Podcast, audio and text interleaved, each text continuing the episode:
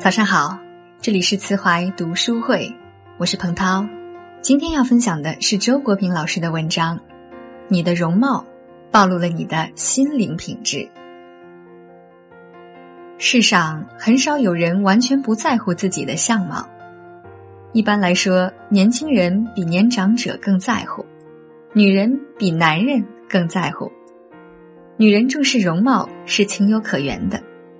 既然几乎一切民族的文化都把女性的美丽作为一种价值进行讴歌，作为一种标准来评判她们，而在实际生活中，容貌的美丑对于他们的婚爱、社交乃至职业方面的遭遇，确实会发生相当的影响。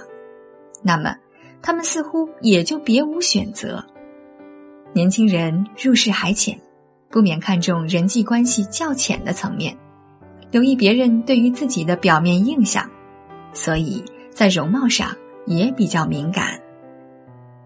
与关心名声相比，关心容貌更是一种虚荣，因为与名声相比，容貌离一个人的真实价值更远。现代整容术已经能够把一张脸变成另一张脸，但在新脸皮下面的人是那个旧人。如果不通过镜子，人是看不见自己的容貌的，常常也是想不起自己的容貌的，而这并不妨碍他做一切事情。镜子代表着别人的眼光，人一照镜子，就是在用别人的眼光审视自己了。因此，其实他所关心的是别人对自己的观感。按照他的虚荣的程度，这别人可以是某个意中人。一般异性或广大而笼统的人群，虚荣是难免的，怎奈人生易老，红颜难久，这是谁也逃脱不掉的规律。好在绝大多数人都会随着年龄增长而逐步调整自己的心理，克服在相貌方面的虚荣心。事实上，在不同的年龄段，相貌的内容在发生着变化。人们对相貌的感觉和评价也在随之改变。年龄越小，相貌的美就越具有物质的生理的性质，因而彼此也越为相似。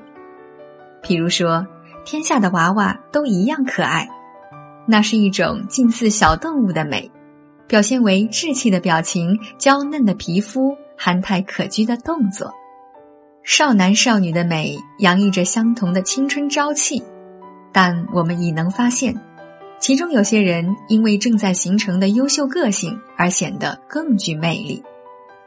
对于一个成年人的外貌，我们一般不会对其物理方面，例如五官的构造、皮肤的质地给予高度评价，而是更加看重其所显现的精神内涵。叔本华说。人的外表是表现内心的图画，相貌表达并揭示了人的整个性格特征。至少就成年人的相貌而言，他的这一看法是有道理的。在漫长的时间中，一个人的惯常的心灵状态和行为方式，总是伴随着他自己意识不到的表情。这些表情经过无数次的重复，便会铭刻在他的脸上。甚至留下特殊的皱纹。更加难以掩饰的是眼神，一个内心空虚的人绝对装不出睿智的目光。我们大约都遇见过那样的人，他们的粗俗一望而知，仿佛就写在他们的脸上。同样，当我们面对爱因斯坦的肖像时，即使没有读过他的著作，我们从他的宽容、幽默。略带忧伤的神情，就能判断他是一位智者。叔本华也举了一个例子：一群高贵的绅士来到维斯孔蒂公爵的宫廷，维斯孔蒂问他的年幼的儿子：“谁是最智慧的人？”孩子稍作环顾，就去拉着比特拉克的手，把这位文艺复兴时代的巨人带到了父亲面前。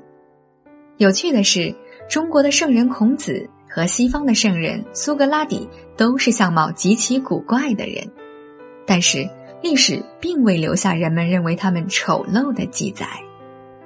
总之，在到达成熟的年龄以后，一个人的相貌中真正有吸引力的是那些显现了智慧、德行、教养、个性等心灵品质的因素。至少就男人而言，这基本上是共识。聪明的女性也是这样来欣赏男人的。那么，女性是否也应该这样来欣赏自己？或者，男性是否也应该这样来欣赏女人呢？我认为是的。哪怕是绝色美人，也免不了有迟暮的一天。世界上再高明的美容术，也不能使美色永驻。因此，女人在中年之后仍然一心要以色美人。这至少是不明智的。能够使女人长久保持魅力的，也是容貌中的精神特性。一个气质高贵的妇人，虽然未必像妙龄美女那样令许多男人神魂颠倒，但却能获得男人和女人的普遍敬慕。请不要说这不是一种女人魅力。无论男人魅力还是女人魅力，都绝不是纯粹的生理特质。而永远是多种因素的综合。另一方面呢，无论男人还是女人，都必须顺应大自然的安排，在不同的季节收获不同的果实。好了，今天的分享就到这里，我是彭涛，欢迎关注微信公众号“慈怀读书会”，和你分享更多的故事和声音。